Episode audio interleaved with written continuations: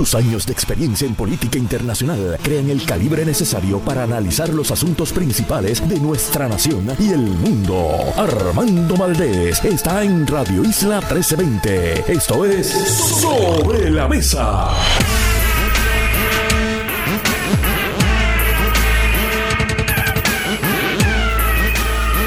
Buenos días Puerto Rico, soy Armando Valdés, usted escucha Sobre la Mesa por Radio Isla 1320. Hoy en Sobre la Mesa Kenneth McClintock, ex secretario de Estado, ex gobernador interino, ex presidente del Senado y siempre colaborador de este espacio, estará con nosotros. Además, Julián Herencia, director ejecutivo de la Asociación de Energía Renovable de Puerto Rico, estará con nosotros a las 9 de la mañana. Sor Mirna Vélez, directora ejecutiva de la gala benéfica Transformando Vidas, Construyendo Sueños, estará con nosotros. Y Carlos Moreno, director del SME Sales Summit. Vamos a estar hablando sobre ese evento que se va a llevar a cabo el miércoles 21 de febrero, la semana próxima, acá en San Juan. Todo eso y por supuesto, como todos los días, el mejor análisis de todos los temas para hoy 16 de febrero del 2024 son las 8 en punto de la mañana. Los asuntos del país tienen prioridad, por eso llegamos a poner las cartas sobre la mesa. Vamos a poner las cartas sobre la mesa de inmediato. Hay varios temas que quiero discutir en la mañana de hoy aquí en Puerto Rico. Vamos a estar hablando sobre cómo se están calentando los motores en las primarias de ambos partidos. Tenemos información nueva, fresca, acerca de los recaudos de los principales candidatos del Partido Nuevo Progresista y el Partido Popular Democrático. Además, Jennifer González hace su primer anuncio de política pública de este año 2024 y comienza, me parece a mí, lo que luce ser una campaña científica, científica. Y voy a hablar de por qué le he puesto ese apellido a la campaña de Jennifer González. Veremos si da resultado, pero les digo que es una campaña científica. Además, quiero hablar sobre el servicio al cliente en el gobierno a partir de una experiencia personal. Ustedes saben que de vez en cuando yo tengo estas diatribas sobre mis encuentros con el gobierno y yo, yo soy de los que me paro en la fila, yo soy de los que no pido ningún tipo de eh, trato especial, no es que me lo merezca, pero ustedes saben que hay gente que si conoce a alguien en una agencia de gobierno, pues ponen una llamadita, mira, voy para allá a ver si me puedes colar en la fila. No, yo no soy de eso, nunca lo he sido, nunca lo he sido. Ni cuando tenía puestos en el gobierno. Me gustaba siempre ir como cualquier hijo de vecino, porque yo creo que uno tiene que entender y saber lo que pasa el ciudadano. Y yo pues me veo simple y sencillamente como un ciudadano más, que tiene el privilegio de hablar con ustedes por estas ondas radiales y por las de ABC Puerto Rico en las tardes, en la televisión. Pero fuera de eso yo soy un ciudadano de a pie. Y me gusta, me gusta ver cuál es el trato del gobierno hacia sus ciudadanos de a pie.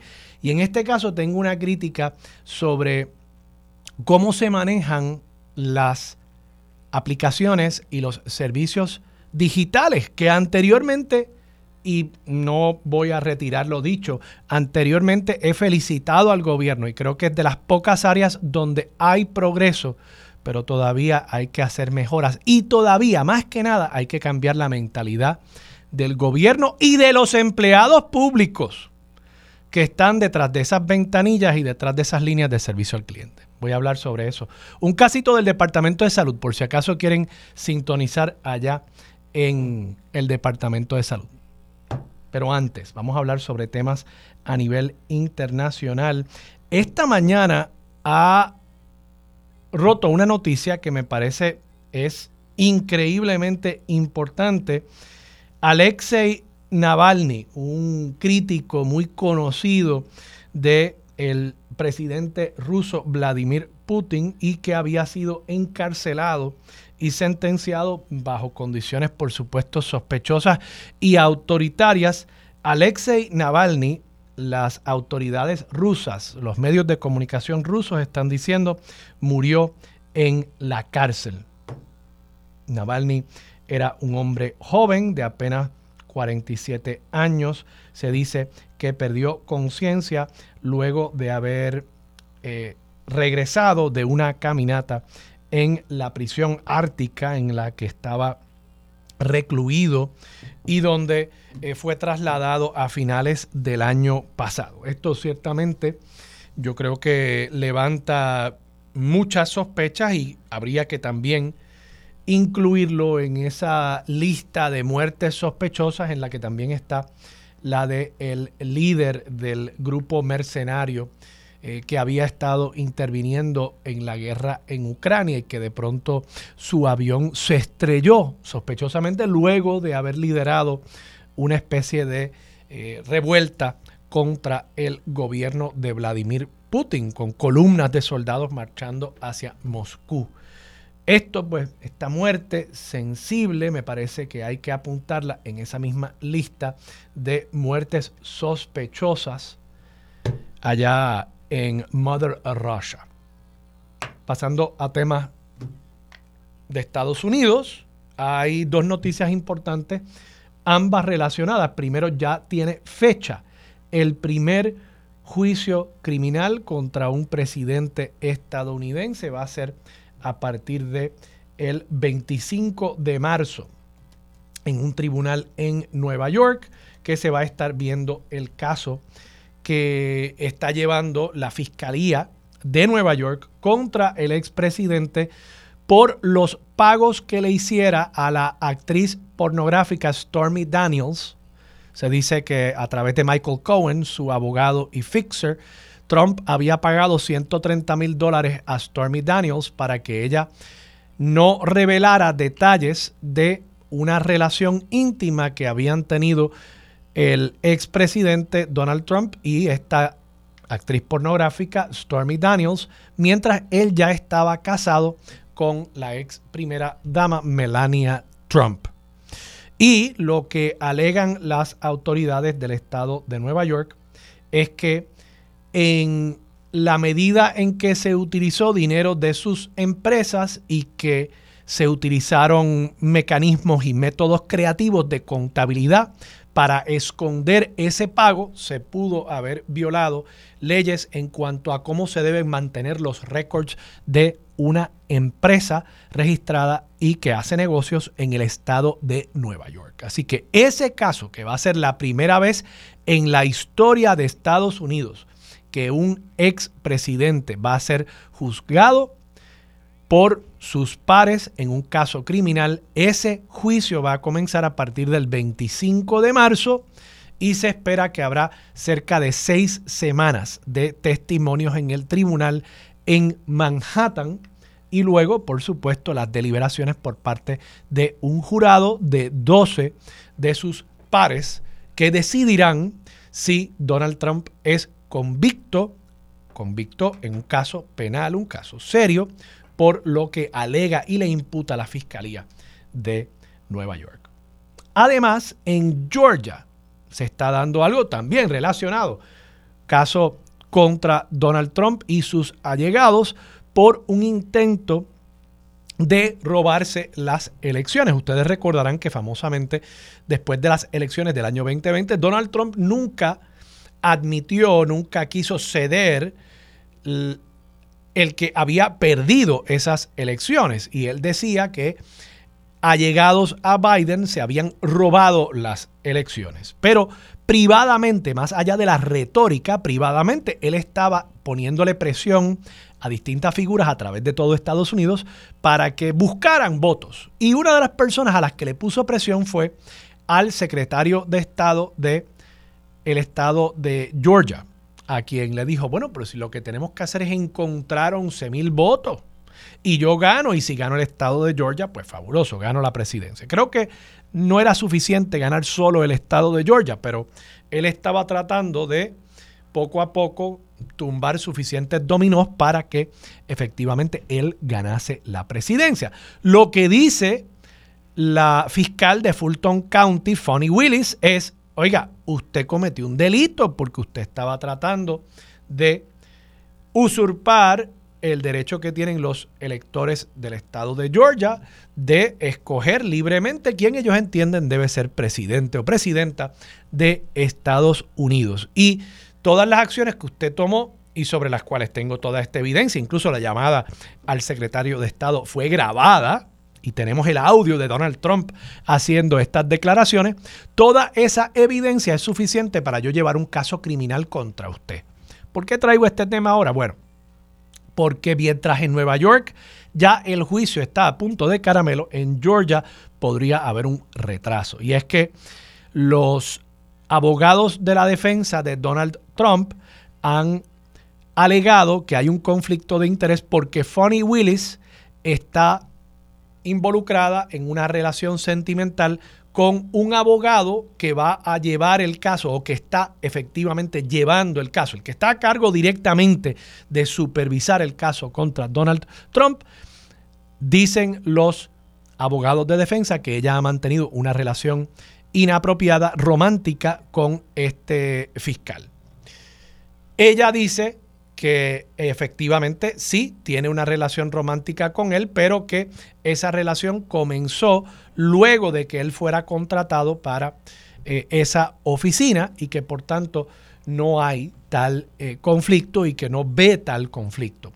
Y ayer ella fue testigo en un proceso judicial en el cual se está tratando de determinar si debe descalificarse este fiscal como el que estaría llevando el caso contra Donald Trump y sus allegados. Y si se descalificara este fiscal, descarrilaría también el caso. Podría tomar mucho tiempo el que vuelva a asignarse un fiscal si sucediese en algún momento y ciertamente podría retrasar el proceso lo suficiente como para que si fuese a darse, cualquier juicio se celebrase posterior a la fecha de las elecciones generales en noviembre. Claro está, eso no quiere decir que él va a poder escaparse necesariamente de cualquier responsabilidad penal, porque recordemos, este es un caso a nivel estatal y Donald Trump, si ganase la presidencia, tendría el poder para detener los casos federales en su contra o incluso para indultarse él mismo, él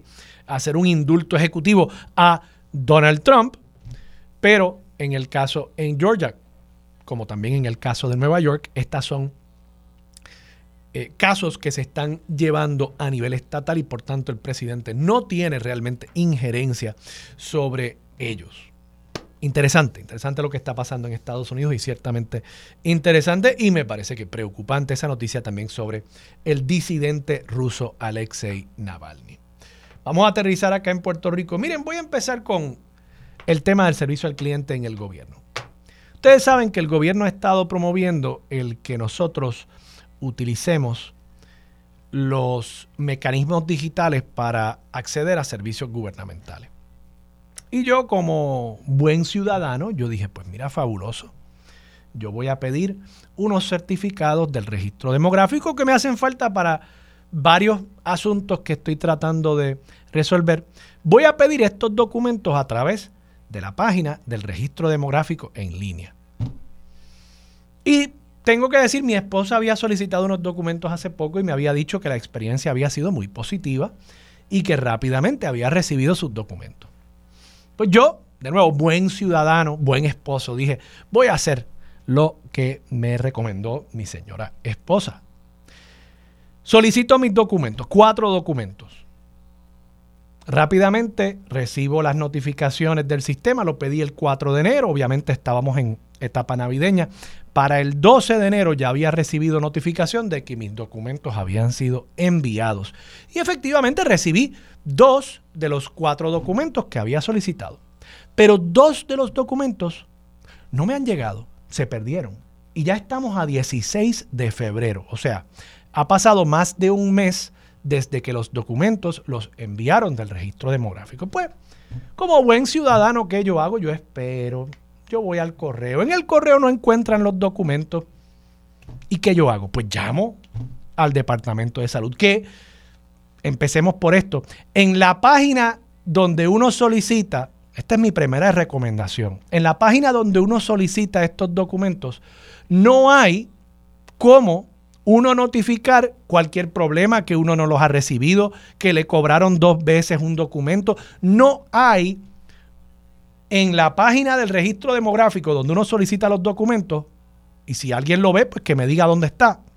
No hay una página de contacto para uno notificar algún problema. No hay un número de teléfono, no hay una dirección de correo electrónico, nada. Yo pues llamé al cuadro del Departamento de la Familia de Salud, debo decir, no de la familia, de salud, y me dan una extensión, marco la extensión y hablo con una persona allí. Esto fue ayer. Y la persona allí me dice, bueno, déjeme verificar. Verifica en el sistema, me dice, mira, sí, ese documento se te envió el 12 de enero. Y yo, bueno, sí, yo sé, yo, eso lo dice el sistema es que no lo he recibido.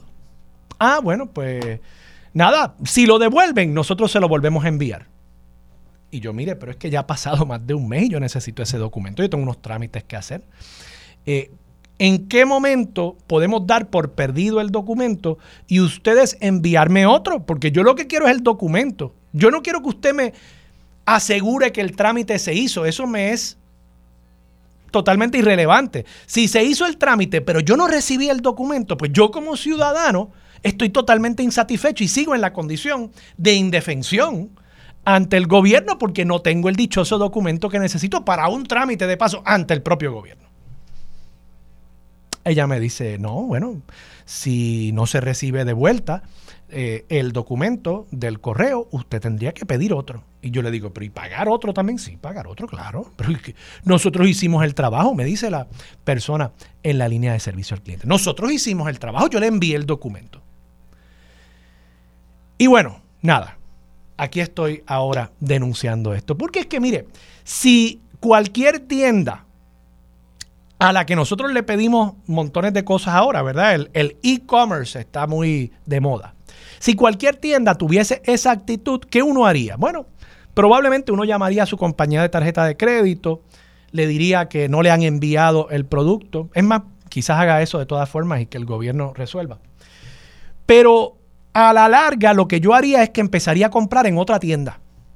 Pero como el gobierno es un monopolio y ellos tienen el monopolio sobre los documentos que están en el registro demográfico, pues no hay nada que yo pueda hacer. Tengo efectivamente que volver a pedir el documento. Y si se vuelve a perder, pues, mala tuya.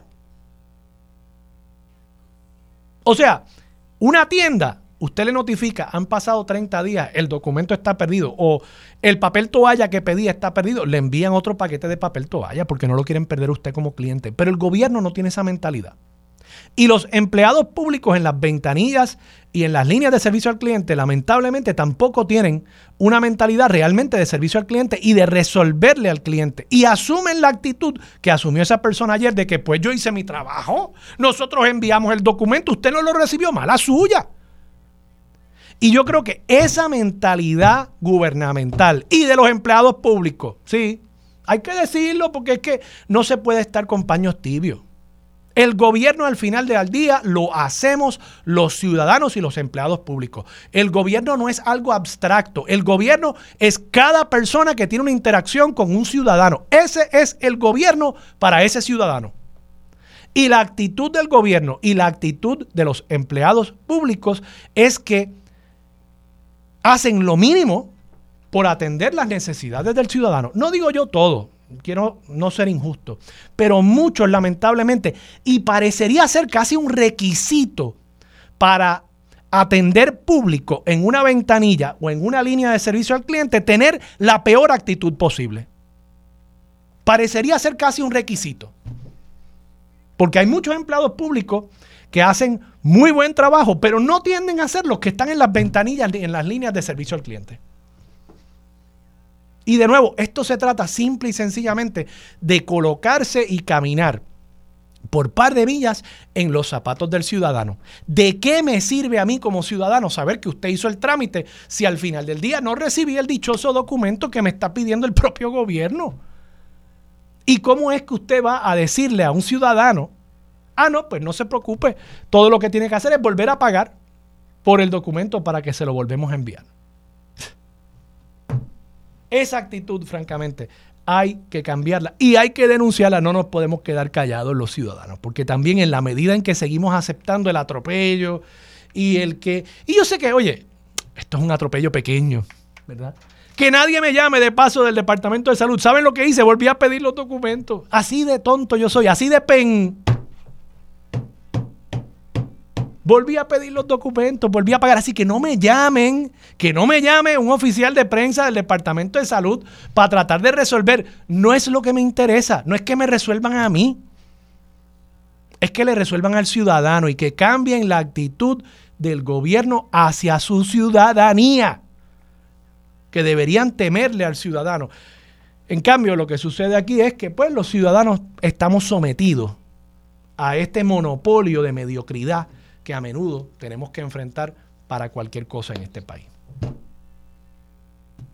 Me quedan breves segundos aquí. Dije que Jennifer González está haciendo una campaña científica. ¿Por qué digo eso? Bueno, Jennifer González dijo ayer que el gobernador es una bella persona, pero, pero, que está desconectado de la realidad que vive la gente de a pie.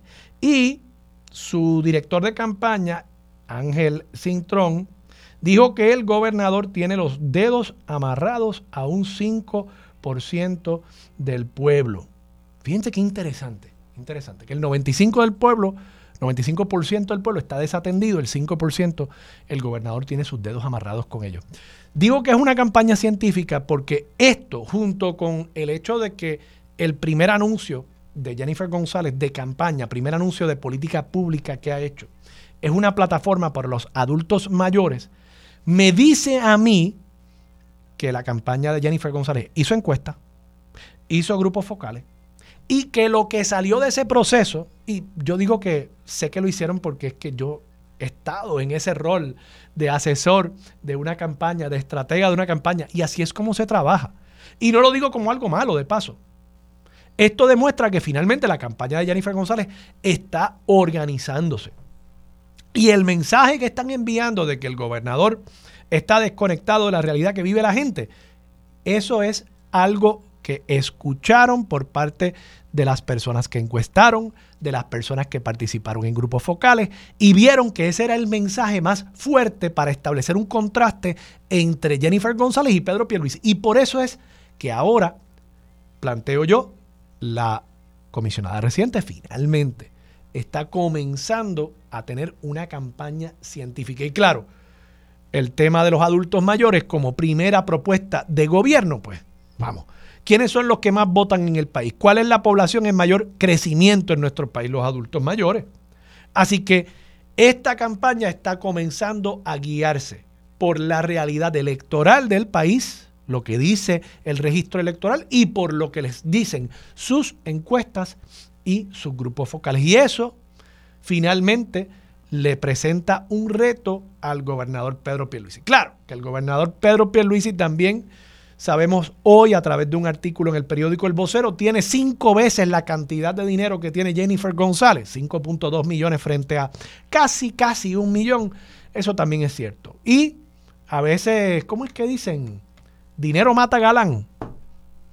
Es posible que eso suceda en este caso, pero la comisionada reciente, con los recursos que tiene, finalmente está enfilando una campaña científica hacia la gobernación. Vamos a la pausa. Regresamos con Kenneth McClintock y mucho más de Sobre la Mesa por Radio Isla 1320.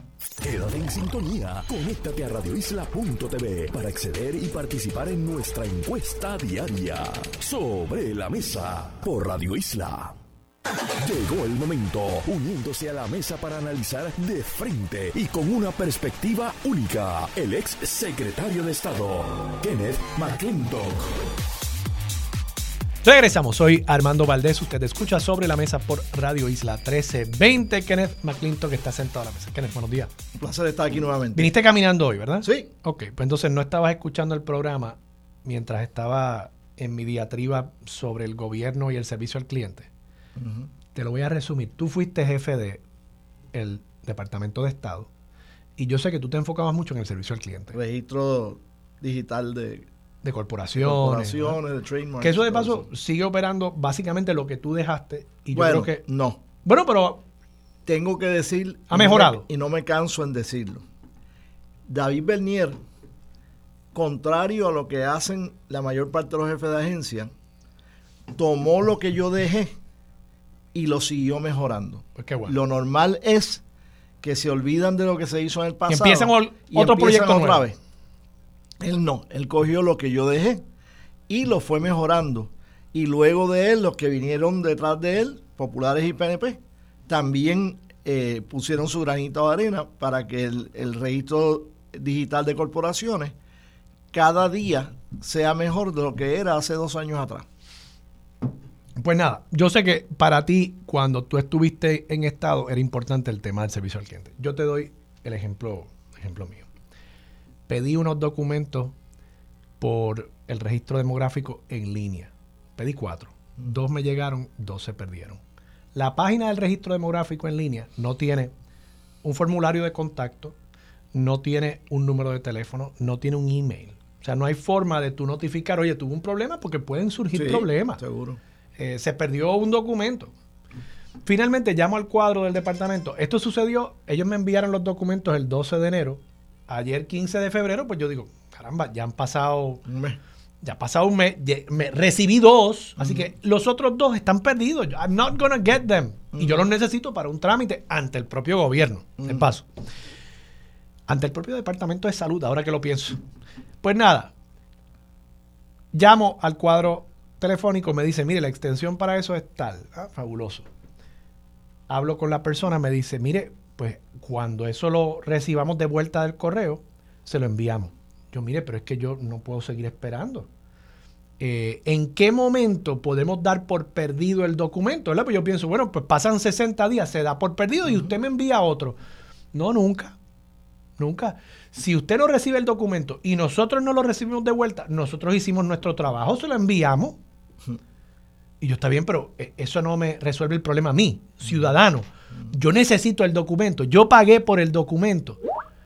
No, pues, pues tendría que pedir otro y volver a pagar. Entonces yo digo, mira, si fuera Amazon o si fuera una tienda, a Bueno, ti- ahora mismo yo estoy recopilando los materiales que me piden en, en el Senado eh, para la consideración de mi, de mi nombramiento, la confirmación de mi nombramiento, y me he dado con el CRIM, ¡Oh! ¡Oh! donde para certificar que yo no tengo deuda con el CRIM, Es que con el crimen siempre se tiene deuda, siempre se tiene deuda, olvídate de eso. pues yo tengo que pagar 2 dólares y 50 centavos.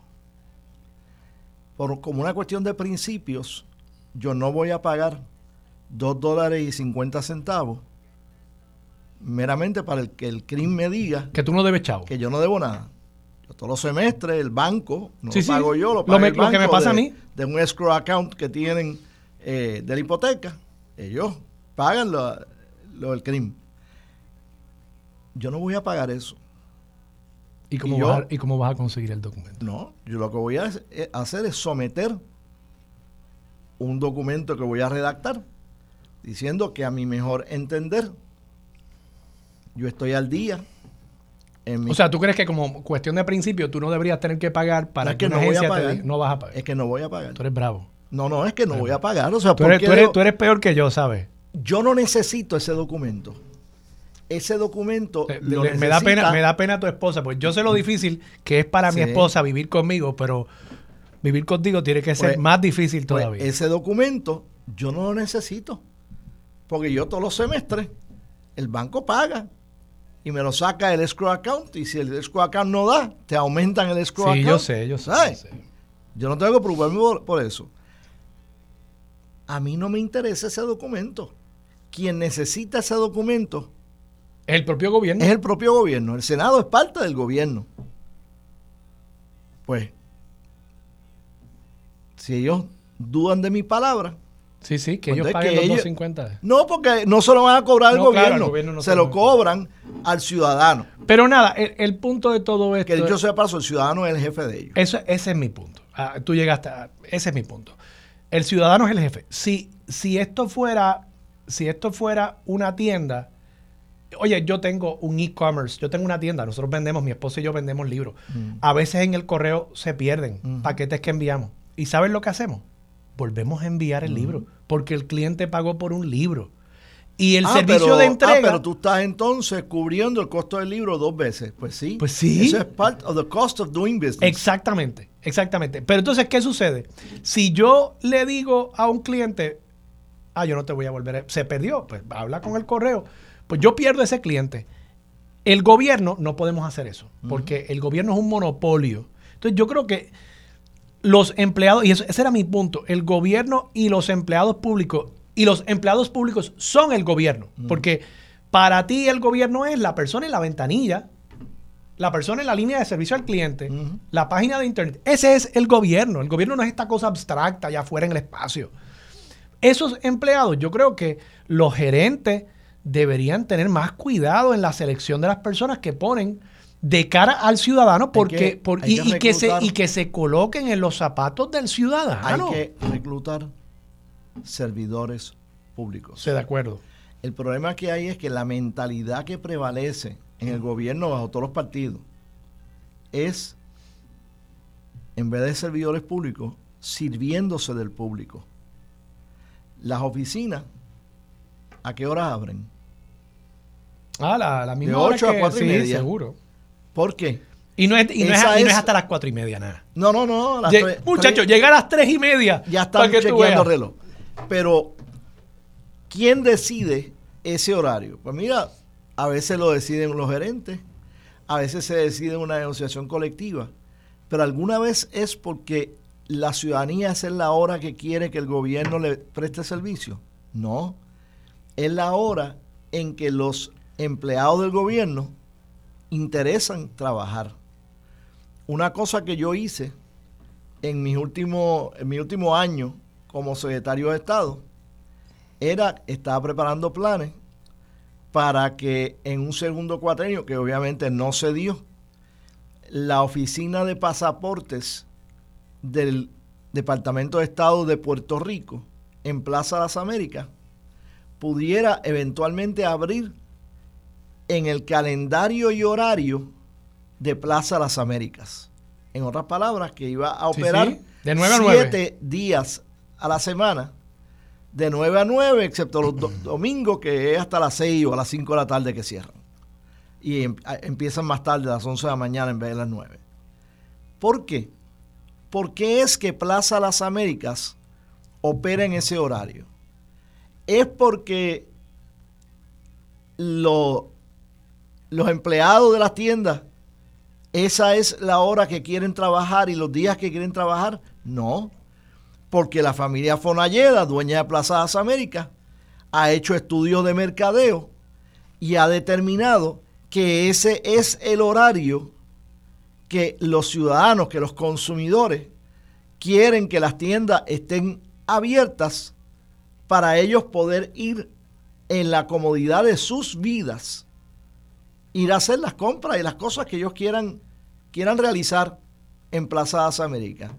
Y si tú vas a operar en Plaza Las Américas, debes poder operar en ese horario, porque probablemente el estudio de mercadeo que han hecho los Fonalleda Es mejor que el del gobierno. es mejor que el del gobierno. Claro. De hecho, el gobierno no lo hace. Este, obviamente, pues no me tocó ese segundo, ese segundo cuatrenio. Eh, así que eso fue uno de los planes futuros que yo tenía que, que se quedaron sin, sin hacer. Kenneth, vamos a la pausa. No, no sin antes, no- nos están escribiendo. Estos temas a veces uno cree que, que los temas de alta política No, a pública. veces dice, ay, gracias a Dios que están hablando de eso Mira, y no lo escribe- misma politiquería de siempre. Intente llamar, asume que ninguna extensión contesta. Esa es mi experiencia también con el Departamento del Trabajo, de paso. Ni tan siquiera cuando llamas a la directora. Eh, servicio al cliente no contesta ni a nivel central ni a nivel regional. Más de cinco días llamando a distintas horas. Frustrante. Eso es una ciudadana que me escribe. Eh, de paso, también me escribe una ciudadana de nombre Lara Mercado, mi esposa. Me dice, ese Kenneth debe tener el banco virado con esos 250 ahorrados. Vamos a la pausa, regresamos con más de Sobre la Mesa. Regresamos, soy Armando Valdés, usted escucha Sobre la Mesa por Radio Isla 1320. Kenneth, hay dos temas que quiero tocar. Uno eh, sobre esta noticia relacionada con un nuevo sistema eh, nuevo weapons system nuclear eh, ruso, que yo creo que hay que ponerlo en contexto histórico.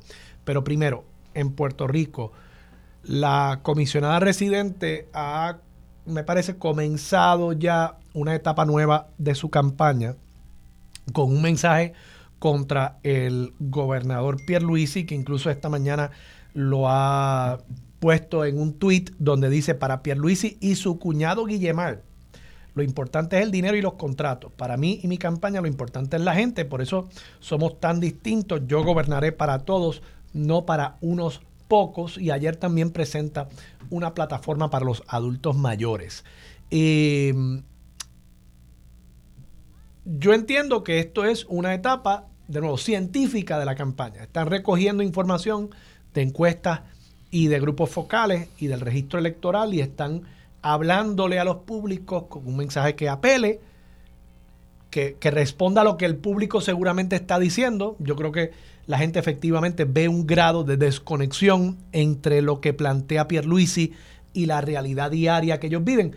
Fair or not. O sea, no, no estoy aquí adjudicando. Yo, yo creo que Pierluisi tiene un problema de proyección, de que proyecta ser una persona un tanto distante y apartada de la realidad cotidiana del puertorriqueño. Y, pues claro, hablándole a los adultos mayores con esta primera propuesta que va dirigida a servicios a esa población.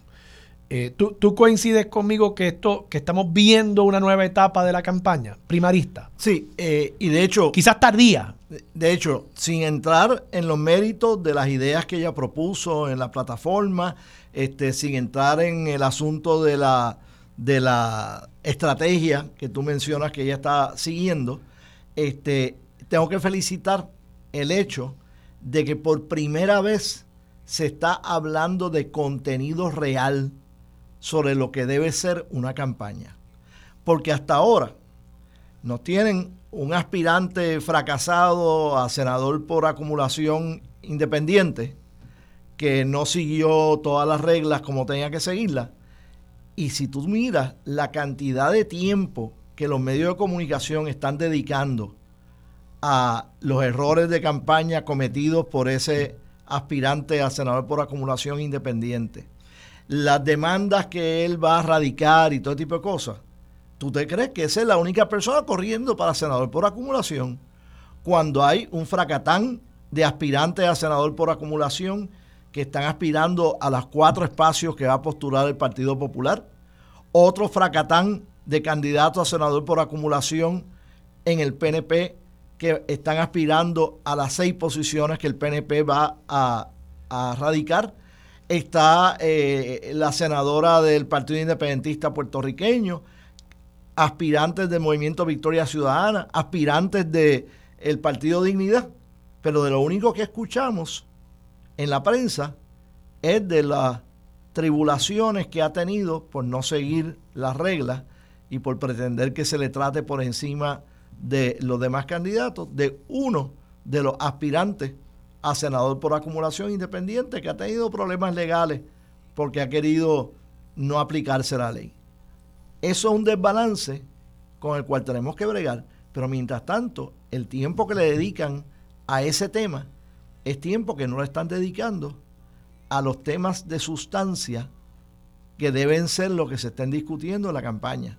Y en ese sentido, pues eh, la comisionada residente ha hecho el primer gran planteamiento de plataforma, que como tú dices, es dirigido a un segmento creciente de la población en la cual ya yo estoy y en la cual tú estás camino a estar, que somos los, los mayores, eh, los adultos mayores, como le dicen, como si hubiera adultos menores.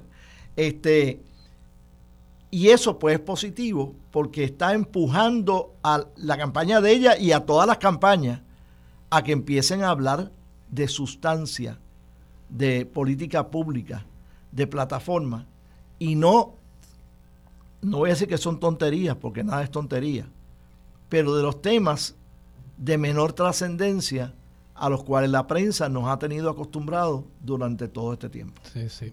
Digo, en, justicia, yo no quiero, yo no quiero atacar la prensa específicamente, porque es que también los actores políticos no le han dado a la prensa otra cosa que no sean esos temas. Sí, pero la prensa tiene la capacidad de hacer preguntas que no está haciendo. Lo entiendo, si pero yo como candidato pero, no te estoy dando el material Lo entiendo, que pero es que si tú le preguntas, yo lo he hecho, yo lo he hecho eh, eh, aquí en ABC. Yo le pregunto a candidatos, bueno, ¿y su propuesta de tal cosa? Eso viene. Eso No es momento todavía, eso viene. O sea, vamos a también ser justos. Los políticos, y yo lo estaba comentando ayer con, con Benjamín Torres Gotay, ayer se cumplieron 45 días de este año. 45 días. Y en esos 45 días no se discutió absolutamente ninguna propuesta.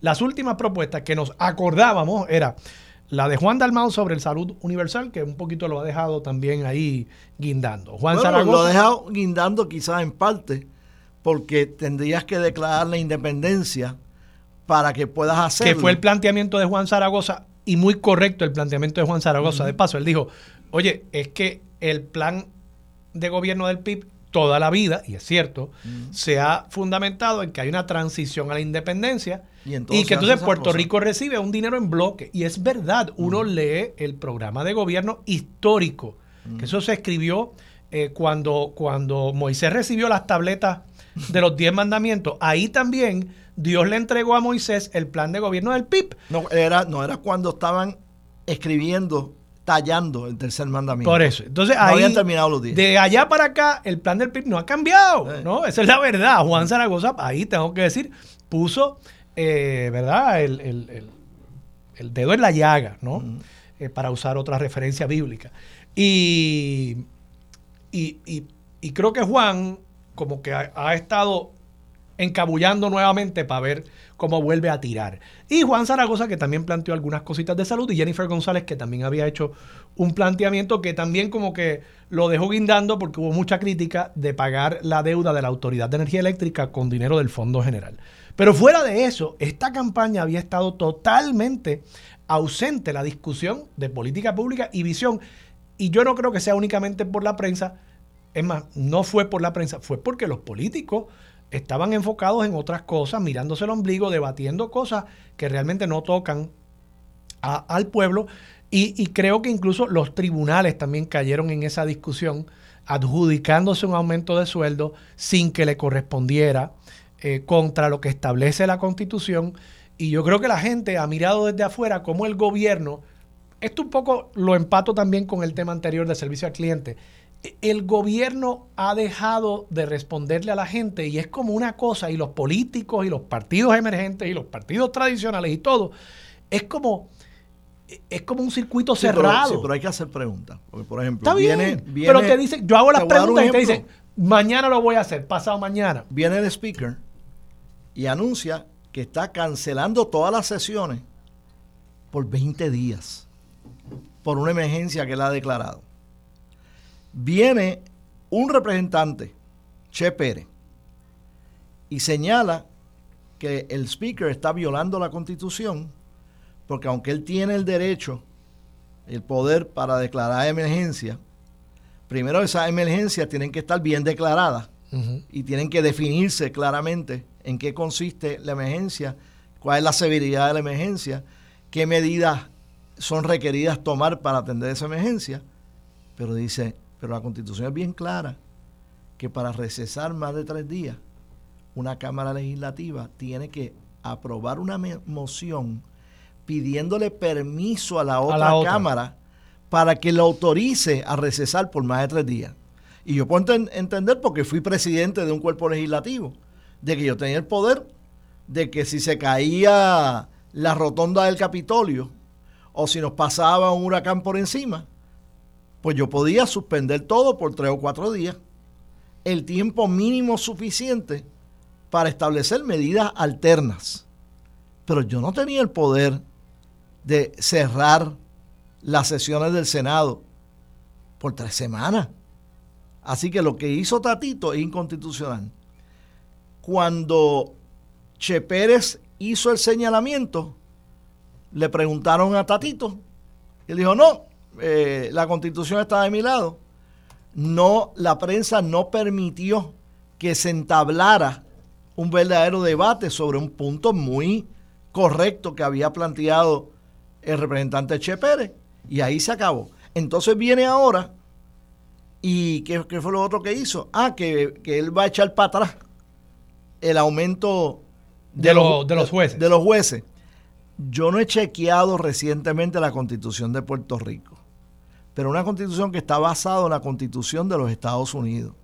La constitución de los Estados Unidos prohíbe terminantemente que tú le reduzcas en un centavo la compensación. Sí, la, de Puerto Rico, la de Puerto Rico lo establece también. Incluso esa es la teoría bajo la cual los jueces están aumentándose el salario, porque como tú sabes, la resolución de presupuesto tiene vigencia de un año. Entonces, en la medida en que durante ese año se había legislado alegadamente un aumento por haberle asignado fondos al aumento, no las escalas salariales, pues entonces eso produce el aumento y hasta que esos jueces no o sea, en la medida en que esos jueces permanezcan en sus puestos tienen derecho por lo menos a esa compensación. Tienen derecho a esa compensación, a esa compensación. Claro, eso entonces establece el otro absurdo que yo creo que es que los tribunales realmente no se han sentado bien a ver lo que están haciendo, de que el juez que sea nombrado pasado mañana por el gobernador va a estar en las escalas anteriores. Bueno, pues es algo que hay que discutirlo, sí. Pero el speaker no tiene la potestad. No, no, yo creo que no. a través de mecanismos no veo, no veo cuál es el, reducirle otra vez. No veo cuál es el mecanismo en este momento para hacer lo que Tatito quiere hacer, ni veo cuál es el mecanismo que tendría el tribunal para reconsiderar eh, esa, esa muy mala decisión, porque es una mala decisión del juez Anthony Cuevas, pero eh, nada, esa es la realidad de nuestro país hoy por hoy. Pero eso, nuevamente, la prensa tiene que hacer las Estoy de acuerdo, pero, pero siguen siendo temas, al punto inicial, siguen siendo temas donde el gobierno se está mirando al ombligo y es la discusión de que sí. ¿Cuándo sesionamos en la legislatura? ¿Y cuánto se ganan los jueces? ¿Y el gobernador eh, se peinó el pelo para la derecha o para la izquierda? Ajá. Y las propuestas para la gente de camino a una elección en noviembre. Estamos a 16 de febrero. Las elecciones son no, las primarias. de noviembre, las primarias también. Que son la elección realmente. Tú sabes, eh, yo, yo no veo. Y entonces, cuando, cuando haya una abstención masiva, tanto en las primarias como en las elecciones, a llorar para maternidad. Gracias. Ok, cuídate. Vamos a la pausa, regresamos con más de Sobre la Mesa por Radio Isla 1320. Yo soy Armando Valdés, usted escucha Sobre la Mesa por Radio Isla 1320. Lo próximo va a estar con nosotros Julián Herencia de la Asociación de Puerto Rico de Energía Renovable. Hablamos con él sobre el reciente informe del gobierno federal sobre las proyecciones de la transición hacia la energía renovable en Puerto Rico. Además estará con nosotros Sormirna Vélez, directora ejecutiva de la gala benéfica Transformando Vidas, Construyendo Sueños, y Carlos Moreno, director del SMI Sales Summit, evento que se va a estar llevando a cabo el miércoles 21 de febrero para todos esos profesionales del mercadeo, las ventas, para que aprendan sobre las nuevas tendencias en ese mundo. Todo eso y por supuesto continuamos con el mejor análisis de todos los temas para hoy 16 de febrero del 2024. Son las 8 y 58 de la mañana. Los asuntos de toda una nación están sobre la mesa. Seguimos con el análisis y discusión en Radio Isla 1320. Esto es Sobre la Mesa. Regresamos, soy Armando Valdés, usted escucha sobre la mesa por Radio Isla 1320. Horrorizada, dice estar la presidenta del Parlamento Europeo, Roberta Metzola, con la muerte del opositor ruso Alexei Navalny, que nos enteramos de ella esta mañana a través de la prensa oficial de Rusia. Dice, Rusia le quitó la libertad y la vida. Y así, la Unión Europea considera que el régimen de Putin es el responsable de la muerte de este muy conocido opositor y disidente ruso Alexei Navalny. Una noticia de nuevo que yo creo que va a dar mucho de qué hablar durante las próximas semanas y que de nuevo hay que escribir ese nombre, el de Navalny, junto con eh, otras personas que a través de los años han enfrentado unos finales altamente sospechosos por su disidencia, por las expresiones, por las acciones en algunos casos que habían tomado contra la administración, el régimen realmente de Vladimir Putin en Rusia. Y bueno, a esta hora está con nosotros Julián Herencia. Julián Herencia es el presidente de la Asociación de Productores de Energía Renovable de Puerto Rico. Y es que esta semana el Departamento de Energía Federal, cuya secretaria Jennifer Granholm ha estado muy involucrada en Puerto Rico, ha estado viajando mucho a Puerto Rico desde que el presidente Biden se comprometiera con que el Departamento de Energía Federal tomaría un rol mucho más activo en todo lo que tiene que ver con el sector energético en Puerto Rico. Ella anunció que eh, se había eh, preparado ya un planteamiento inicial, todavía no es el informe final, de la iniciativa Puerto Rico 100, que eh, busca identificar las maneras en las que Puerto Rico al 2050, conforme establece la ley en Puerto Rico, podría hacer una transición a 100% de fuentes de energía renovable. Y bueno, Julián Herencia está aquí con nosotros. Buenos días, Julián, ¿cómo estás? Muy buenos días, gracias. Eh, un placer estar aquí. Hablemos un poco primero sobre cuál es actualmente la, situación de las energías renovables en nuestro país. Hablábamos a principios de este siglo de que Puerto Rico realmente tenía muy poca capacidad de generación renovable, hidroeléctricas que suplían menos del 3% del total de la energía en Puerto Rico. Poco a poco eso ha ido cambiando, se han añadido fuentes eólicas, fuentes solares, y particularmente ha habido mucha, mucho enfoque en lo que ha sucedido con el mercado privado de energía solar, tanto en fincas como en techos. ¿Cómo estamos hoy?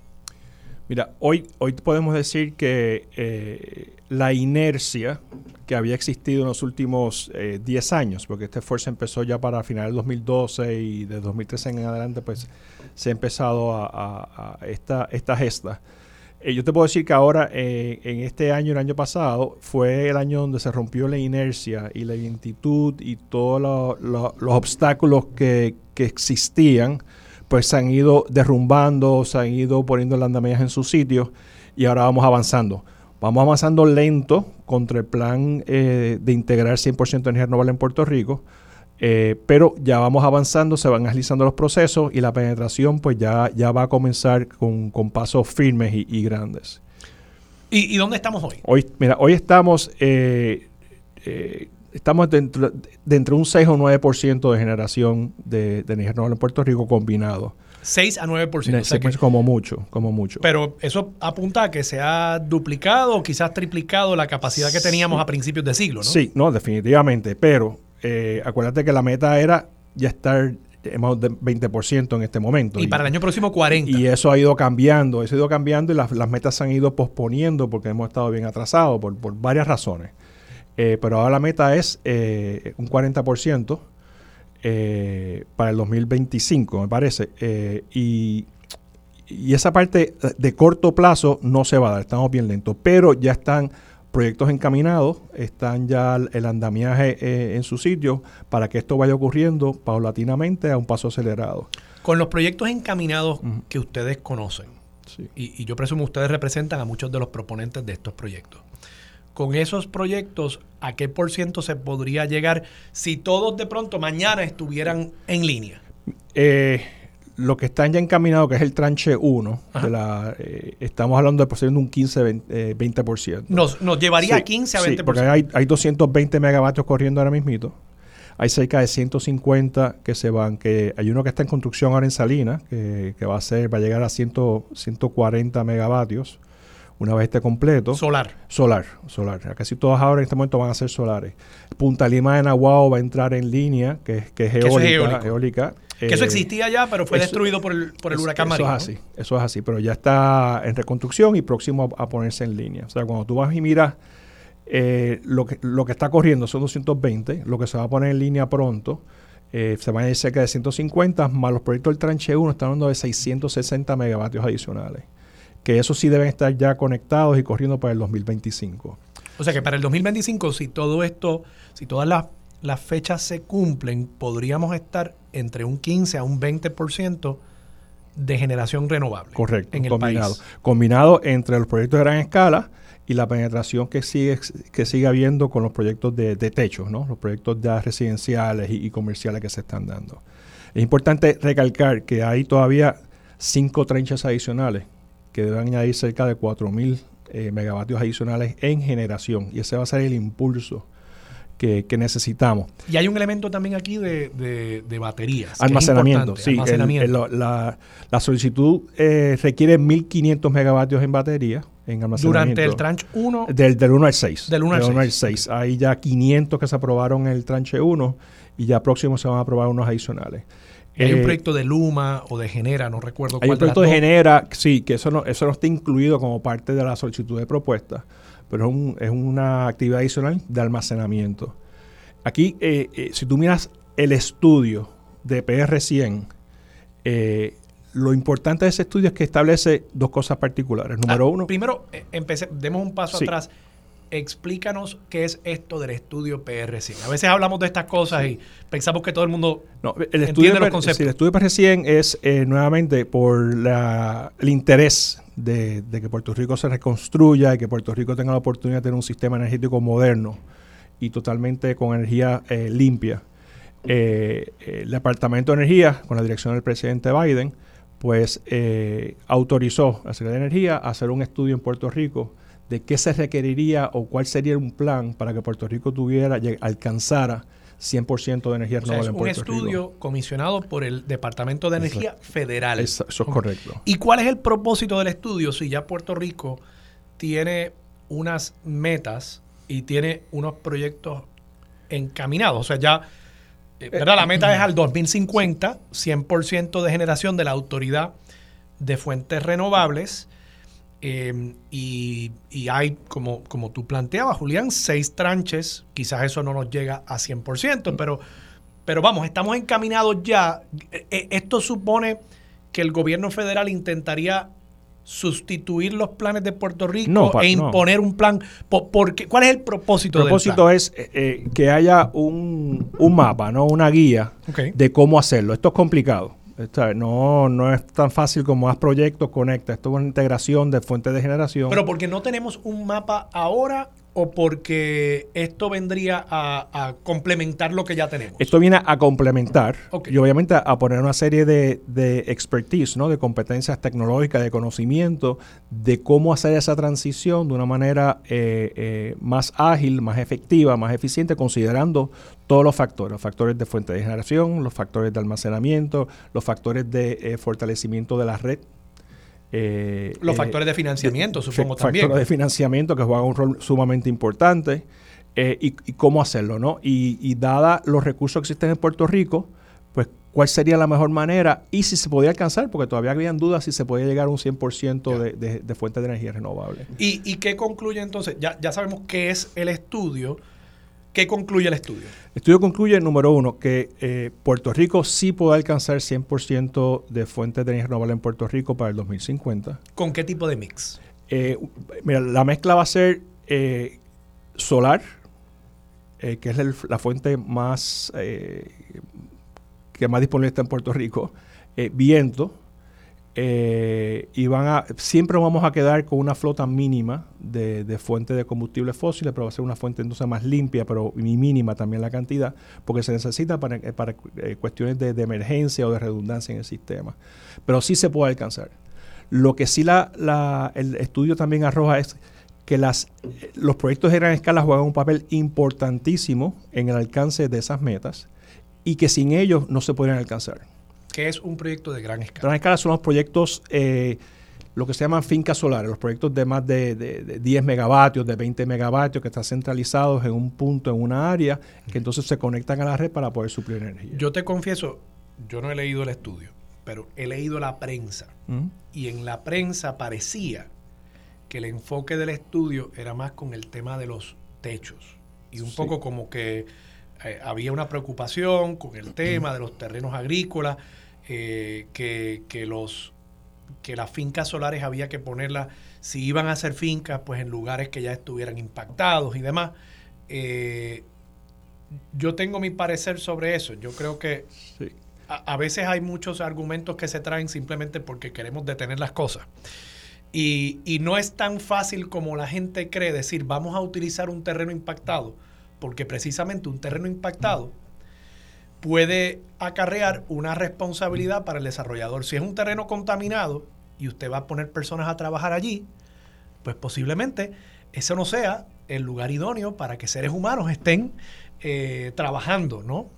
Eh, y, entonces, además de que, otro tema, tú puedes querer poner los paneles solares donde tú quieras, pero si tú no eres el dueño del terreno, en una sociedad donde hay unos derechos de propiedad, pues tú tienes que tener mucho cuidado con esos planteamientos. Pero Tú me dices que, el, informe finalmente sí concluye que las fincas solares son necesarias. Los proyectos a gran escala en renovables son necesarios para poder cumplir con nuestras no metas. No podemos llegar simplemente poniendo paneles en los techos de las casas. No se puede, no se puede. Y eso lo dice el estudio claramente. Y de hecho, eh, has traído un tema importante. En el estudio hay un comité timón que se representa para agencias federales, FEMA, este, LUMA, este, gente de la Autoridad Eléctrica habían sillas de representación de energía renovable a pequeña escala, ¿no? residenciales. Eh, y, lo interesante de esto es que el mismo estudio concluye de que es importante y necesario los proyectos a gran escala. No tan solo porque van a ayudar a alcanzar la generación, sino porque proveen una fuente, la fuente más económica de energía renovable son esos proyectos proveen estabilidad a la red, porque estos proyectos tienen controles para, controlar para la frecuencia, para hacer que la red funcione de manera más estable. Y tengo que pensar, Julián, corrígeme. Así que son, son proyectos que la red y que la autoridad controlan, ¿verdad? Es distinto si yo tengo paneles en mi casa. Pues esa energía es mía y yo decido cuándo yo se la puedo dar al resto del país. Por ejemplo, yo que vivo en un condominio y eh, hospitales, eh, toda suerte de instalación pública donde quizás el techo no da para tú poner paneles solares que puedan operar esa instalación, van a depender de que alguien suple energía. Y pues yo no puedo depender de que Doña Chencha decida venderle energía a la autoridad. Tiene, la autoridad tiene que tener una capacidad que sea suya. Correcto. Y estos proyectos lo que hacen es venden energía al comprador que en este caso oficialmente es la autoridad, pero prácticamente es Luma, ¿no? que coge esa y la distribuye. Pero, y es, es una fuente de generación adicional privada que le está dando energía a la red de Puerto Rico y entonces el distribuidor la utiliza según la vea necesaria. Por esto he tocado varios puntos importantes. Número uno, estos proyectos son importantes, se requieren, no tan solo porque se necesita más fuentes de energía, sino que es la más económica ahora mismo, eh, y provee estabilidad y fortaleza a la red.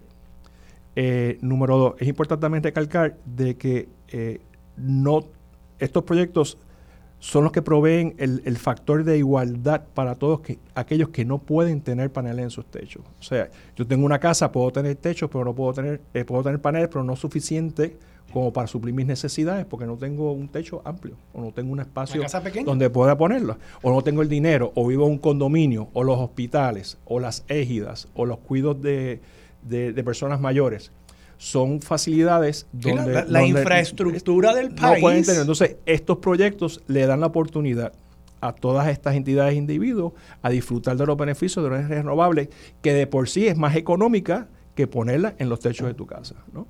Así que eh, los proyectos... Por un, por un asunto también que, que, casi se cae de la mata, volumen.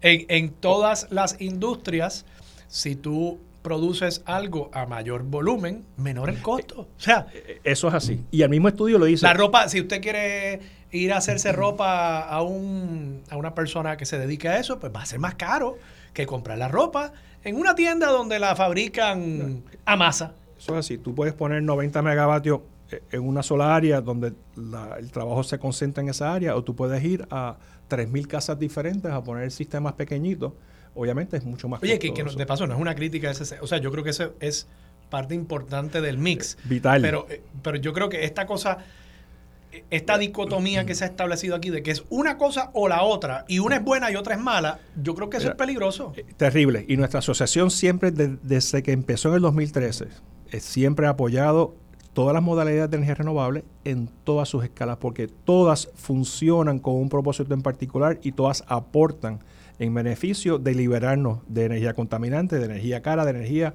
que no podemos predecir cuál va a ser el costo de aquí a mañana. Tocaste un punto importante, que son los terrenos agrícolas. Mira, esa preocupación, a mí me preocupa mucho la discusión, ¿verdad? Porque dicen, muchos, muchos han traído el tema, pero yo no sé cuántos son muchos, si muchos son dos o tres, o si son grupitos pequeños. Pero esa preocupación cuando hay que mirarla, todas las preocupaciones hay que mirarlas, analizarlas, pero cuando tú las miras, la, información, la evidencia detrás de ella, pues eh, se atienden perfectamente bien. Ahora mismo, los 220 megavatios de proyectos solares y, eólicos que están ahora mismo, no hubo desplazamiento de, actividad agrícola. Eran terrenos agrícolas, sí. Pero que estaban yermos. No estaban en uso. No es que dejaron de usarse hace un año atrás, llevaban decenas de años sin uso. No había tampoco interés a corto y a mediano plazo de nadie, entidad eh, o, individuo que quisieran ponerla para esa actividad. Entonces la pregunta es, ¿qué hacemos? ¿Lo dejamos sin desuso por 25 o 30 años más en lo que aparece algún interés? ¿O las ponemos a producir para Digo Puerto que, Rico? que además los paneles solares son mucho más fáciles de remover que si ese terreno de pronto un desarrollador viene, consigue los permisos y mete 500 casas ahí. Y ahí sí que perdiste el terreno para uso agrícola por el resto de la vida. Que es, una, que es otra manera de tú preservar la clasificación y el uso de un terreno para el futuro de las generaciones. Además que entiendo que hay algunas instalaciones de paneles solares donde se puede dar algunos usos agrícolas, pastoreo, por ejemplo, eh, y, otros tipos de cultivos que necesitan sombra, por ejemplo. Mira, ya, ya la discusión, yo creo que la discusión, y ese es el tema, eso es un, mensaje que hay que enviar, ya la discusión de que un terreno se utiliza o para la producción de energía o para agricultura, yo creo que eso ya está en el pasado. Se ha demostrado, y en varias jurisdicciones existen, la coexistencia de, de producción de energía y producción agrícola existe, es viable, es alcanzable, se puede dar. Así que es cuestión de, ver qué uso queremos eh, eh, ponerle a estas tierras que sean buenas para Puerto Rico y ambas pueden coexistir. Ambas pueden coexistir. Actualmente hay, pastoreo en muchas de estas tierras. Actualmente eh, esos son terrenos agrícolas. Tenemos un ejemplo que te puedo dar en Isabela, terrenos agrícolas donde hay cultivo. Hay unos periodos de terreno que no estaban en uso. Ahí fue donde se ubicaron los, paneles solares, estos proyectos. ¿Qué hace eso? Pues mira, el agricultor ahora tiene una fuente de ingresos diversificada. Tiene sus cultivos y recibe ingresos por, por alquiler de esos terrenos. ¿Qué pasa? Si un evento climático pierde sus ingresos de, por, por Sigue cosecha, tiene la manera de cómo mitigar ese riesgo, cómo mitigar esa deficiencia a través de otro tipo de ingresos que es más seguro. ese ejemplo que me estás dando es bien interesante. O sea, me estás hablando de que aquí incluso ha apoyado la viabilidad económica de una empresa agrícola. Eh, eso es uno. Número dos, mira el, el ejemplo de Santa Isabel. Santa Isabel. Los molinos. Los molinos. ese, me encantó cuando los molinos los iban a instalar. Eh, y yo, yo, lo dije en aquel momento la también. de horror. Era... Eh, no, que si los trabajadores con las aspas. No, que si los pájaros, porque los pájaros boricuas, por lo visto, son más brutos que cualquier pájaro en el mundo y se iban a chocar contra las aspas, ¿verdad? Y no sé, en el Quijote había molinos de viento también, ¿verdad? Eh, y en aquel momento, pues en el siglo XVII en España, pues los pájaros han sobrevivido, ¿no? Eh, y es que siempre hay algo, siempre hay algo para quienes quieren oponerse a, estos proyectos. Y por eso es que es importante cuando uno escucha... Eh, y en Santa eh, Isabel siguen cultivando debajo de los molinos, ¿no? La producción agrícola se ha expandido. No me diga. De que están los molinos allí. No tan solo eso, eso representa un ingreso millonario a la autoridad de tierra porque esos terrenos están en alquiler. Así que eh, yo te diría que es beneficio. Se habilitaron más terrenos para cultivar, hay más terrenos cultivándose, hay más producción agrícola y hay más dinero entrando a la Autoridad de Tierra de Puerto Rico por alquiler de unas 60 cuerdas. Entonces, cuando tú vas y miras el beneficio agregado de todo esto, pues esto es eh, una victoria para todos. Eh, energía limpia, se mantienen los terrenos agrícolas, se conservan esos terrenos, se mantienen esos terrenos y no pueden cambiar de clasificación o puede incursionar otro uso que los destruya para siempre. Así que el uso de estos terrenos en fincas agrícolas es perfectamente compatible para mantenerlos y dejarlos listos en un futuro o de inmediato para su uso agrícola como estaban clasificados originalmente. No compiten de o ninguna sea que el manera. informe de PR100, para, para ir ya redondeando, establece la necesidad de continuar desarrollando fincas agrícolas, o no fincas agrícolas, quiero decir, fincas solares para el poder alcanzar las metas y particularmente la meta de llegar a un 100% de generación renovable. Y principalmente la del 40%, porque estamos ahora en una deficiencia de generación terrible. Y la única manera de poder contrarrestar esa deficiencia y minimizar los apagones Rápido. y estabilizar la red es que estos, estos primeros proyectos se implementen lo antes posible. Y la única manera de alcanzar ese 40% son con los proyectos de gran escala. ¿Cuál es el, el, el obstáculo principal que enfrentan estos proyectos en este momento para, para que alcancemos Mira, esas hay- metas? Sí. Hay, yo diría que hay cuatro áreas importantes y ya las estamos eh, eh, presentando ¿no? y discutiendo con las varias agencias, entidades regulatorias que tienen que ver con, con este proceso. Obviamente el, pro- el proceso de financiamiento es un proceso que, que requiere mucho y Puerto Rico, todavía para financiar proyectos grandes en Puerto Rico, hay gran preocupación, porque Puerto Rico continúa en quiebra, la Autoridad Eléctrica continúa en quiebra, así que invertir en Puerto Rico tiene un costo de capital más alto eh, que cualquier otra jurisdicción en, Estados Unidos por, por, por, la naturaleza de la situación económica de Puerto Rico. Además que estamos en una situación donde las tasas de interés han aumentado, Bueno, ha producto habido- de las políticas de la Reserva. Y ha habido, exacto, ha habido un- una espiral inflacionario que, que ha encarecido. Entonces, eso es importante porque muchos proyectos tienen que financiarse. Claro. ¿no?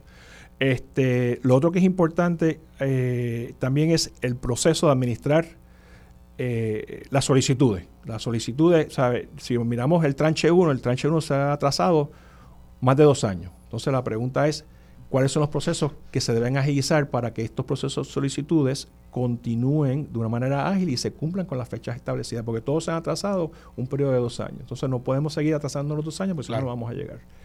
Eh, y yo creo que el proceso de agilidad de los permisos se están atendiendo, pero hay una falta de, de recursos, una falta de andamiaje que pueda cumplir con lo que el- los procesos expeditos y las órdenes de procesos Y expeditos esto, y esto dictan. es un tema crítico para, para el país, ¿no? no solamente para, el- para el país. Y eso debería sin duda agilizarse. Lo es, pero eh, lo importante es, eh, Puerto Rico ahora mismo está en una deficiencia de generación grande. La única manera de contrarrestar eso lo antes posible es lograr el 40% lo antes posible y estos proyectos son vitales para lograrlo y va a beneficiar a todos en Puerto Rico. Julián, gracias. Un placer. Julián. Herencia, director ejecutivo presidente de la Asociación de Productores de Energía Renovable de Puerto Rico. Vamos a la pausa, regresamos con más de Sobre la Mesa por Radio Isla 1320.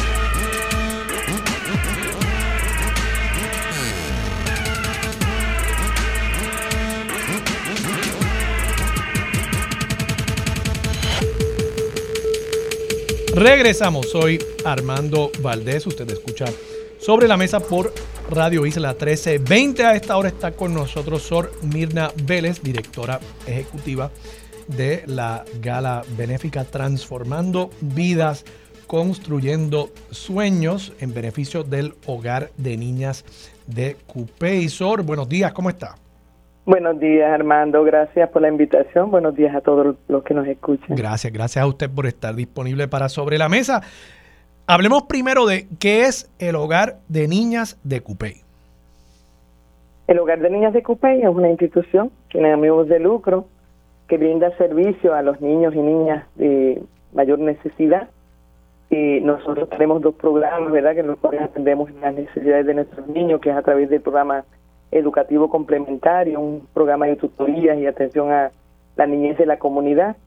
Y también somos un, un hogar residencial cualificado en el cual brindamos servicios a niñas de, que han sido víctimas de maltrato, ¿verdad? referidas a través del Departamento de la Familia.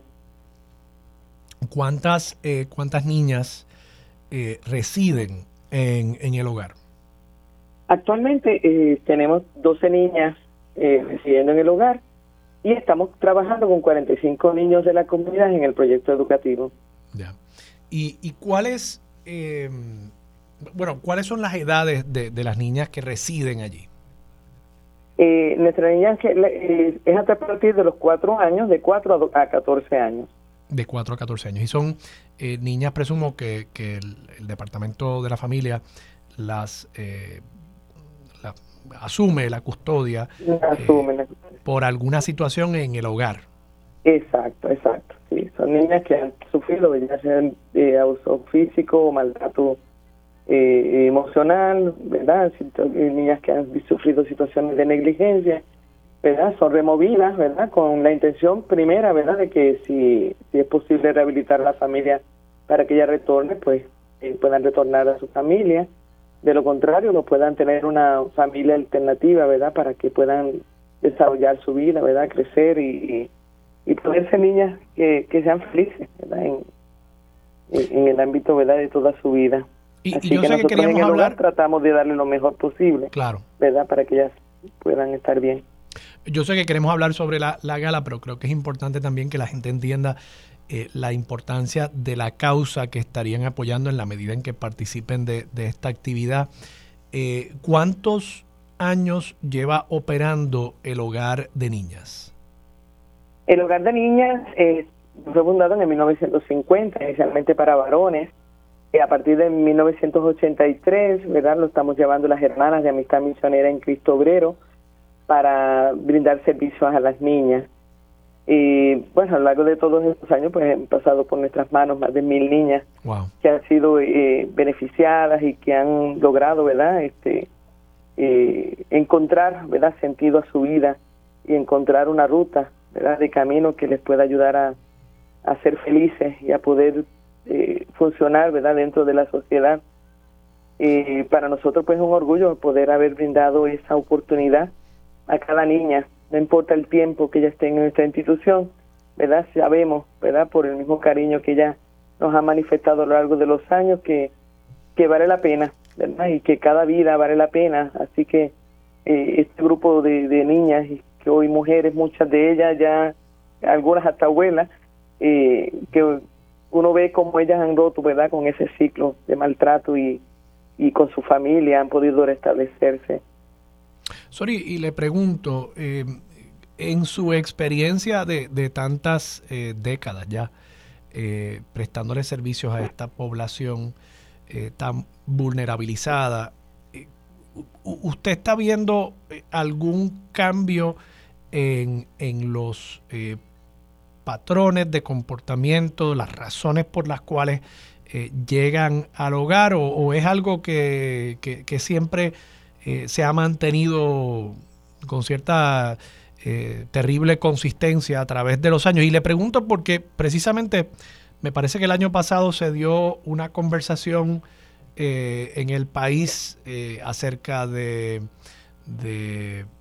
eh, niñas y niños eh, víctimas de abuso en el hogar, que entran al sistema, entran al departamento de la familia eh, y en algunos casos en hogares sustitutos, particularmente hemos también sabido de casos donde entonces se convierten en, víctimas en esos hogares sustitutos también de, violencia y, abuso. De nuevo, e, esos patrones de comportamiento, de, actividad o de comportamiento abusivo, violento contra niños y niñas, ¿cómo usted lo, lo, describiría en este momento? ¿Ha, cambiado o, es, constante? Bueno, lamentablemente, ¿verdad? El maltrato ha existido siempre. Quizás en estos tiempos, ¿verdad? A nivel personal, veo que que eh, las posibilidades de los niños que han sufrido situaciones de maltrato, eh, la, la, posibilidad de volver a una familia, la familia extendida que era tan valorada, eh, cada vez es más pequeña, cada vez estos padres, madres, madres solteras que cuentan menos con esa familia extendida, en los cuales pues la posibilidad de que estos niños puedan retornar, ya sea un tío, tía, abuela, abuelo, cada vez es eh, es menos, ¿verdad? ¿Y, y por qué? Porque, porque la familia es más pequeña, porque, la familia, claro. porque la familia es más pequeña, porque se han ido al exterior. Menos relaciones, ¿verdad? Entre la familia extendida, o sea, eh, la familia, el individualismo, ¿verdad? O sea, la, una mujer tiene sus hijos, vive individual, vive en su vida, pero entonces si hay situaciones, esa familia de apoyo que antes existía, ese vecino de apoyo, vecina, eh, cada día pues está menos presente en la vida de la familia. Así que creo que es un, un, aspecto bien importante como a nivel social, pues eh, nos hemos alejado, ¿verdad? De ese valorar la familia extendida, que también educaba, también educa, ¿verdad? Y, cuando está presente. Eh, esa es una perspectiva y una observación yo creo que bien importante porque a veces pensamos, hemos tenido una reducción poblacional, por tanto, debería haber menos necesidad de servicios públicos, pero por lo que usted me está diciendo, no, e, es lo contrario, es que donde antes quizás había más recursos en esa familia extendida para ayudar a ese niño, a esa niña víctima de maltrato, ahora hay menos, precisamente porque la gente se ha ido, porque hay menos eh, relacionamiento a nivel familiar y por tanto alguien tiene que suplir esa necesidad. Va, a haber maltrato, lamentablemente, pues ¿quién suple esa necesidad? Tiene que ser el Estado y claro, tiene que ser también organizaciones como el Hogar de Niñas de Cupey, que de ahí yo creo que la importancia de, nosotros apoyar la labor de, organizaciones como, como la que usted representa. Háblenos un poquito de la gala, porque creo que ahí tenemos una oportunidad para apoyar el Hogar de Niñas de Cupey.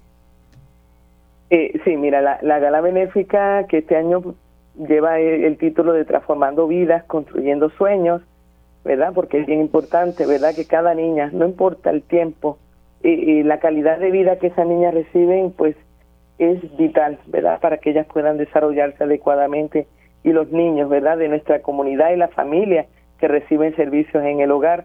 Eh, ha sido, ¿verdad? Maravillosa la experiencia.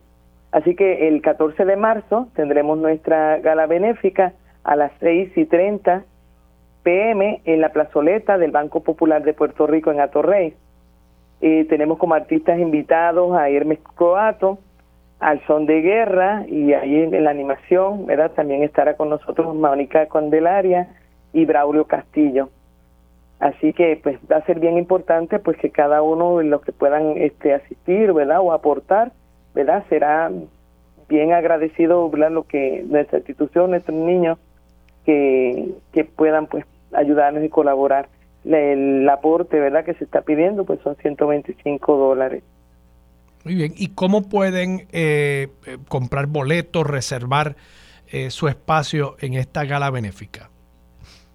pueden llamar al 787 761 2805 también pueden aportar a través de la TH móvil, Hogar de Niños de Cupé, ¿verdad? Ponen una nota que es para la gala la taquilla su nombre y, y realmente con mucho gusto, ¿verdad?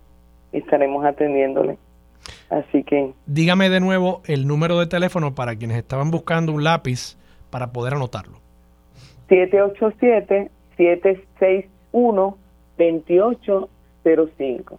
Muy bien. Y lo pueden buscar también en ATH Móvil. En ATH Móvil, Hogar de Ninos, eh, lleva en vez de ninas, ninos, Hogar de Ninos de Cupé. Hogar de Ninos, como, como si fuera niños, pero pues no, no se le pone la, ñ. No la ñ. Hogar de Ninos de Cupé. De. Sí, la Ay, discúlpeme. Y allí puede donar eh, la cantidad, el donativo sugerido, 125 dólares, para que pueda participar de la gala pone su nombre, el número de boletos que está adquiriendo y pues ya puede participar de esta gala benéfica Transformando Vidas, Construyendo Sueños a favor del hogar de niñas de Cupey. Bueno, Sor, muchas gracias. Gracias a ustedes. Era Sor Mirna Vélez, directora ejecutiva de esta gala benéfica. Vamos a la pausa, regresamos con más de Sobre la Mesa por Radio Isla 1320.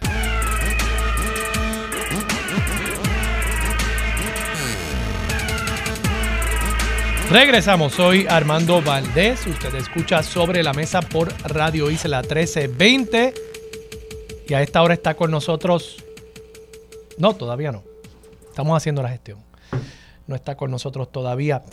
Brevemente, quería comentar una noticia que, no, ya, ya está Carlos, ya lo tenemos, no, todavía, bueno, pues brevemente, esta noticia también eh, ha estado dando de, qué hablar durante la semana. Voy a tratar de dedicarle más tiempo sentándome a analizar eh, con detenimiento lo que plantea el informe del GAO, el Government Accountability Office. Esta oficina que se encarga de asegurarse, una oficina no partidista, que se encarga de asegurarse que el dinero que invierte el gobierno federal se use efectivamente para los fines que se había dispuesto. Y realizan estudios y publican estos estudios para divulgar sus hallazgos en cuanto al uso de dinero. Accountability, ¿no? Y ha publicado un informe de unas treinta y pico de páginas sobre el uso de los fondos para la reconstrucción de Puerto Rico. Y ciertamente hay eh, creo, dos señalamientos importantes. Primero que de la cantidad de dinero que a Puerto Rico se le ha asignado, solo el 8% se ha utilizado. Y segundo, que es una cantidad bastante pequeña, considerando que ya este año se estaría conmemorando el séptimo aniversario del huracán María. Y segundo, que producto de las dilaciones en el desarrollo de estos proyectos y, claro, ante los aumentos tan vertiginosos en los costos, la inflación que ha habido durante estos pasados tres años, el costo de los proyectos ha ido aumentando y por tanto hay algunos proyectos que podrían quedar sin concluirse porque el dinero que originalmente se asignó para esos proyectos ya no va. Los aumentos han sido tan significativos y hay una ausencia de mano de obra, hay una ausencia de suministros y demás, y por tanto todo eso se eh, conjuga para que los precios de estos proyectos aumenten y ante esa realidad, de nuevo, algunos proyectos que inicialmente se estimaron que costarían 20 millones de pesos, pues hoy en día cuestan 30 o 40 millones de pesos. Y sin ese dinero adicional no se podría completar el proyecto y nos podríamos entonces quedar con gran parte de la reconstrucción del país a medias. Yo voy a estar analizando esto con mayor profundidad el lunes, pero me parece importante al menos tocar base eh, con ustedes, reseñar esta noticia y que sepan que no es que no la he querido discutir, sino que otros temas, como sucede a menudo, lo inmediato a veces nos come lo realmente importante. Tengo en línea telefónica a Linet Isona, consultora del comité organizador del SME Sales Summit. Linet, buenos días, ¿cómo estás? Hola, muy buenos días a todos. Linet, háblame un poquito de qué es el SME Sales Summit. Pues mira, el, el, SME Sales Summit es un evento que está dirigido para todos los profesionales de ventas. Es un evento que va a atraer eh, oradores internacionales, tiene oradores eh, locales también tenemos un evento que será el miércoles 21 de febrero en el centro de convenciones. Linet.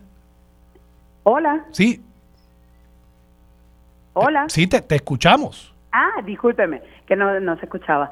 Eh, pues el evento será, repito, el miércoles 21 de febrero en el ballroom del centro de convenciones es un evento que va dirigido para vendedores, emprendedores y dueños de negocios a través de toda la isla. Nos vamos a estar enfocando en diversos aspectos de la evolución de las ventas, negociación, motivación y oportunidades de networking. Vamos a tener una gama de charlas durante todo el día.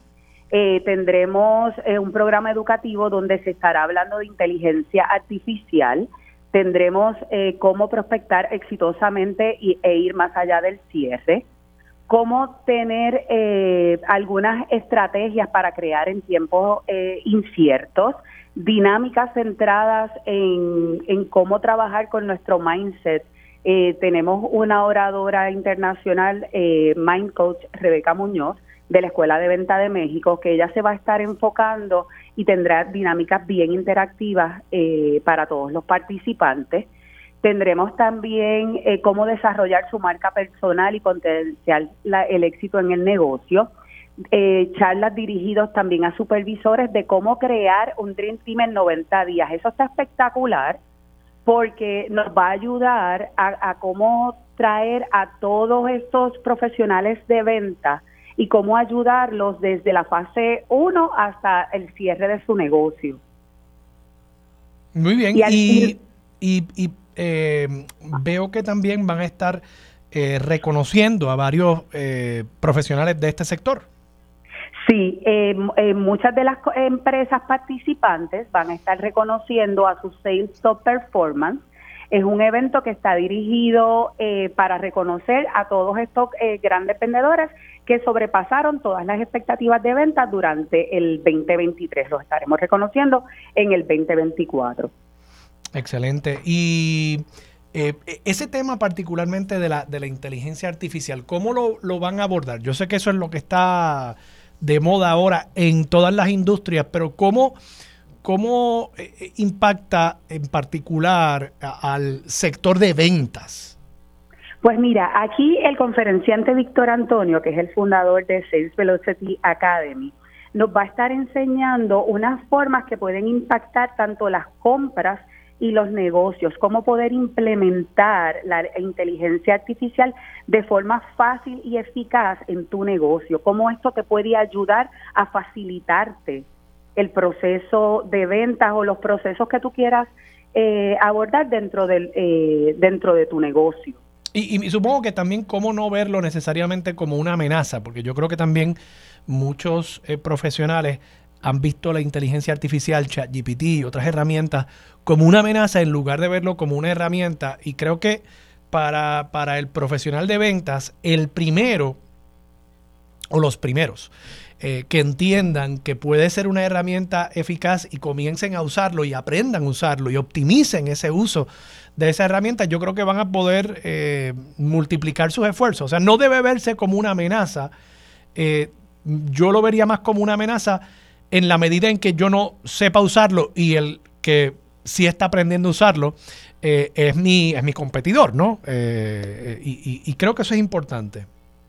Sí, definitivamente. Es una charla que, que los va a ayudar a entender un poco más, porque muchas personas también tienen, eh, todavía como que no entienden bien cómo esto nos puede facilitar la vida, cómo esto nos puede ayudar. Así que yo creo que esta charla nos va, nos va a ampliar eh, un poco más esta perspectiva de cómo realmente poder trabajar en conjunto para, para que nuestros trabajos o nuestros negocios eh, sean más exitosos y más competitivos. Excelente. Y más eficientes también. Yo creo que es una herramienta, de nuevo, eh, es, es para multiplicar esfuerzos y y, que uno sea más efectivo. Eh, Linet, por último, para inscribirse, todos esos profesionales de venta, dueños de negocios que están buscando aprender sobre lo próximo en este, en este importante renglón de tantos negocios, ¿cómo pueden inscribirse? Pues se pueden inscribir a través de la página de prticket.com, prticket.com. Buscan ahí en los diferentes eventos que tienen el evento del SME Sales Summit y se pueden inscribir. Tenemos todavía espacios disponibles, ya estamos a punto de irnos sold out, así que todos los que no se hayan inscrito, hágalo rapidito porque ya estamos eh, a punto de llegar a nuestra eh, capacidad. Eh, importante repetir, el evento es el 21 de febrero en el centro de convenciones desde las 8 de la mañana hasta las 6 de la tarde y para inscripciones prticket.com. Excelente. O sea, esto es el 21, el miércoles próximo. El miércoles próximo, sí. prticket.com, allí pueden buscar los boletos, inscribirse para el SME Sales Summit este miércoles 21 de febrero a partir de las 8 de la mañana en el Centro de Convenciones de Miramar. Linet, gracias. Gracias a ustedes. Vamos a la pausa, regresamos con Mili Méndez. Dígame la verdad, es lo próximo aquí en Radio Isla 1320.